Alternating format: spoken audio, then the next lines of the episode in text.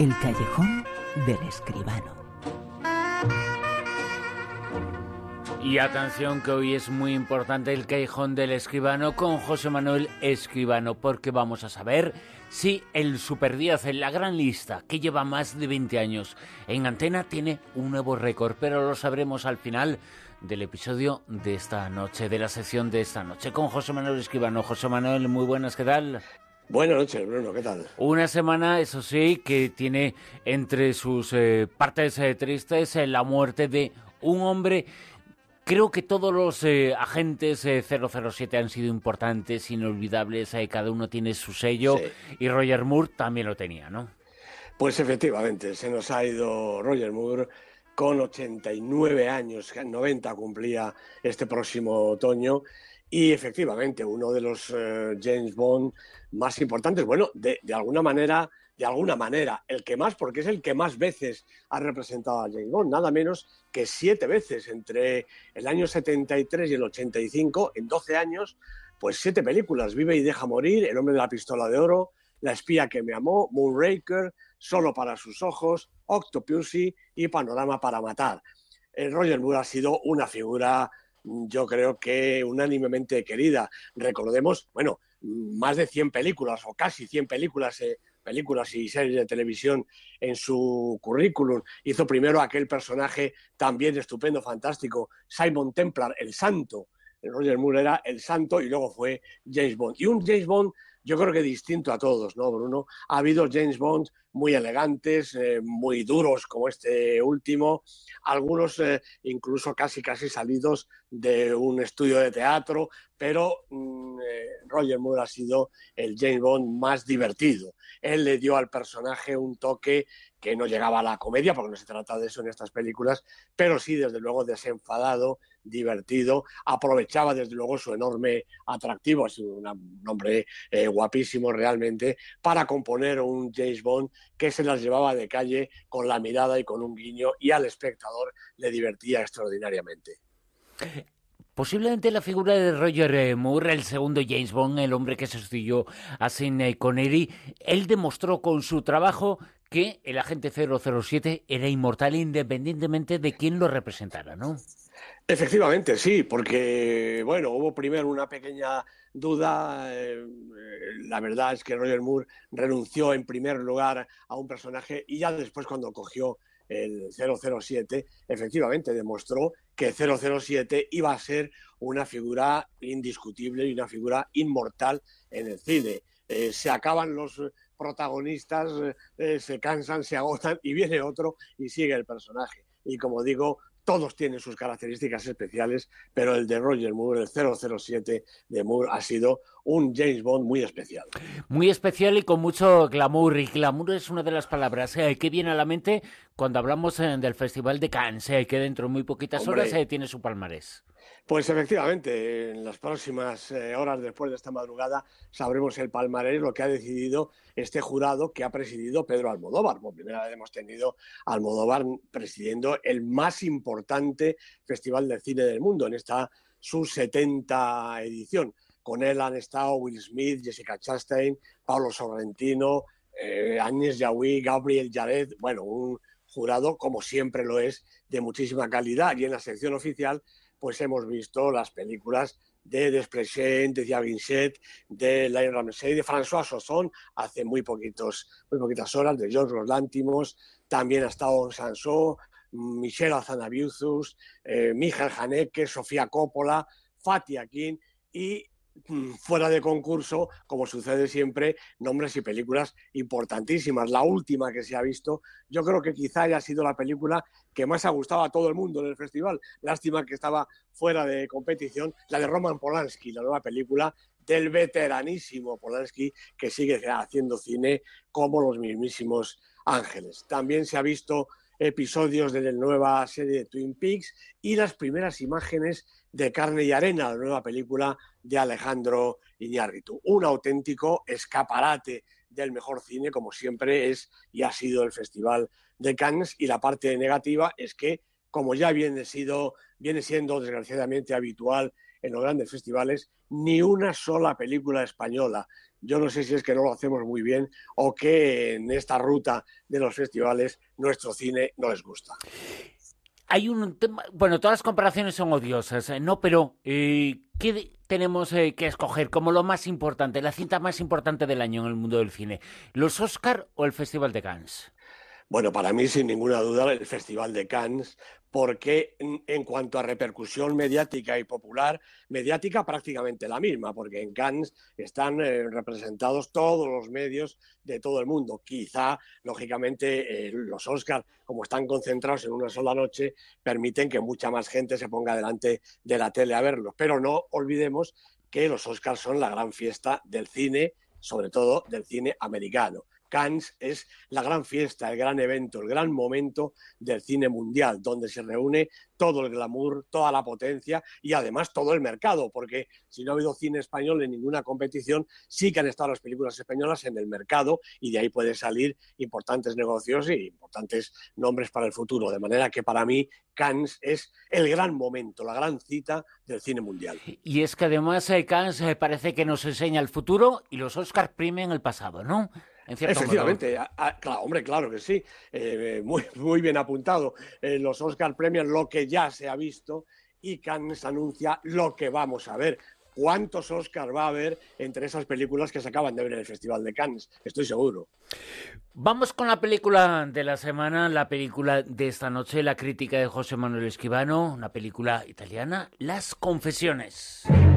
Usted es el único que puede alterar sus planes. Está claro que no es consciente de lo que hay en juego. Creo que está en peligro, padre. Me gustaría que usted me confesase.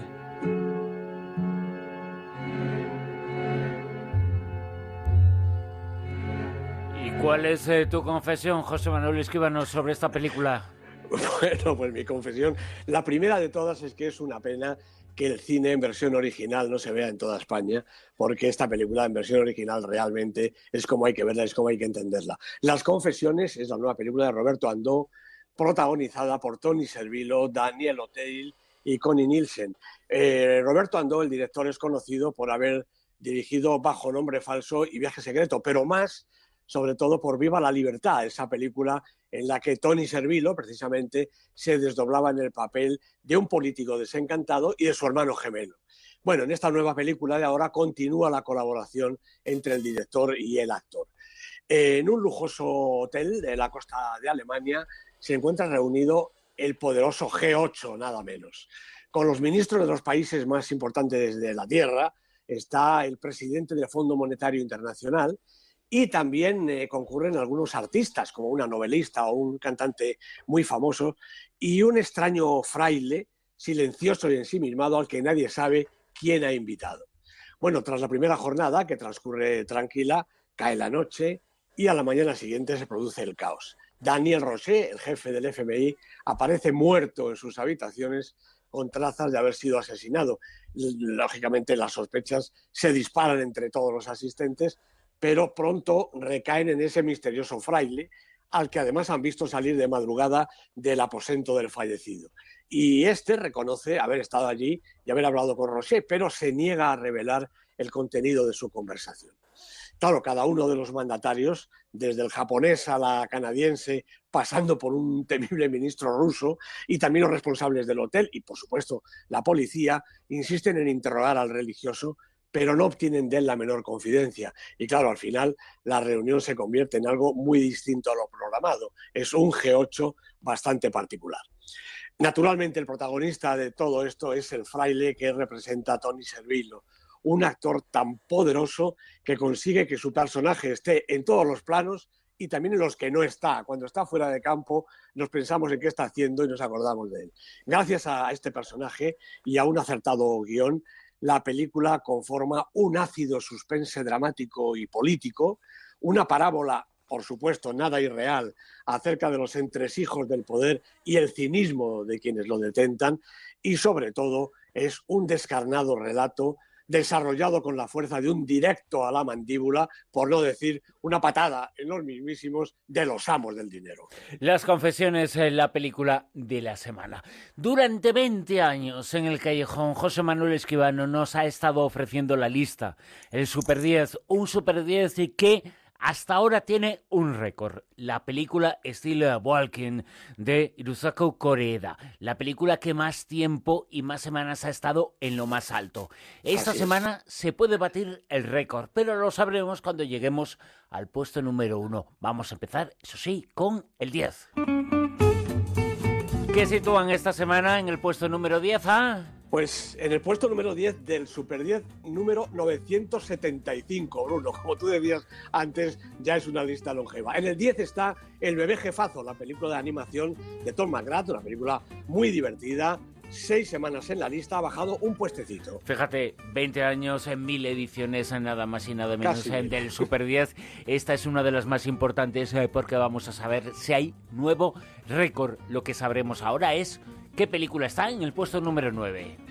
Guardianes de la Galaxia, volumen 2, la película de James Gunn con Chris Pratt, Zoe Saldana, en fin, toda la tropa. Cuatro semanas ha bajado también dos puestecitos. En el 8.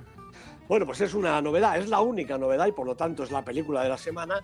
Déjame salir, esta especie de suspense de terror de Jordan Peele, que también es un actor cómico, pero es un, un estupendo director de terror. Casey, eh, perdón, Daniel Kaluuya, Alison Williams son los protagonistas. Como digo, primera semana en el Super 10. Siete. Manchester frente al mar de Kenneth Lonergan, está así, de Casey Affleck y Michelle Williams, 13 semanas en la lista, ha bajado desde el puesto 5. En el 6. Pues Lady Macbeth, otra película estupenda, cuatro semanas lleva en la lista la película de William Oldroyd con la magnífica Florence Pugh de protagonista, todavía subiendo. En el 5. También sube El Viajante, esta película no se acaba nunca, la película iraní que ganó el Oscar a la película de lengua no inglesa, dirigida por Asghar Farhadi, nueve semanas en la lista. En el 4. Repite posición Z, La ciudad prohibida, una película de aventuras como las de antes, una película estupenda de James Gray con Charlie Hunnam, Robert Pattinson de protagonistas, tres semanas en el Super 10. En el 3.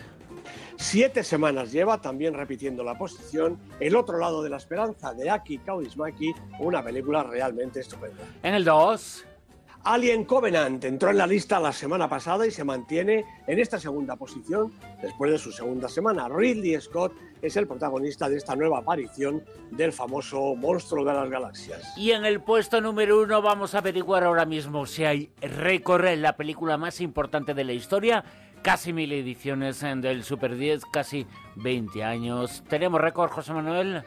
Pues tenemos récord, Bruno. 19 semanas lleva en el número uno La ciudad de las estrellas, La La la película de Damien Chazelle, Emma Stone, Oscar de Hollywood, Ryan Gosling son los protagonistas. 19 semanas, una más que Steve Walking que eh, en el año 2010, en enero de 2010, fíjate si ha pasado tiempo, se mantuvo durante 18 semanas en el número uno y 35 semanas en la lista. Este otro récord sí que va a ser realmente difícil de superar. Casi un año entero, es que fue una película extraordinaria, ¿eh?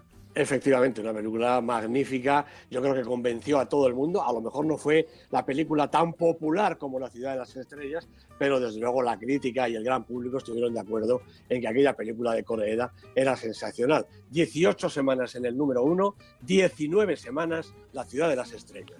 19 semanas La Ciudad de las Estrellas en la película que más semanas ha estado en lo más alto de esta lista. En el Super 10 que todas las semanas repasamos en el Callejón con José Manuel Muchas gracias. Gracias a ti, Bruno. Un abrazo para todos. En Onda Cero, La Rosa de los Vientos.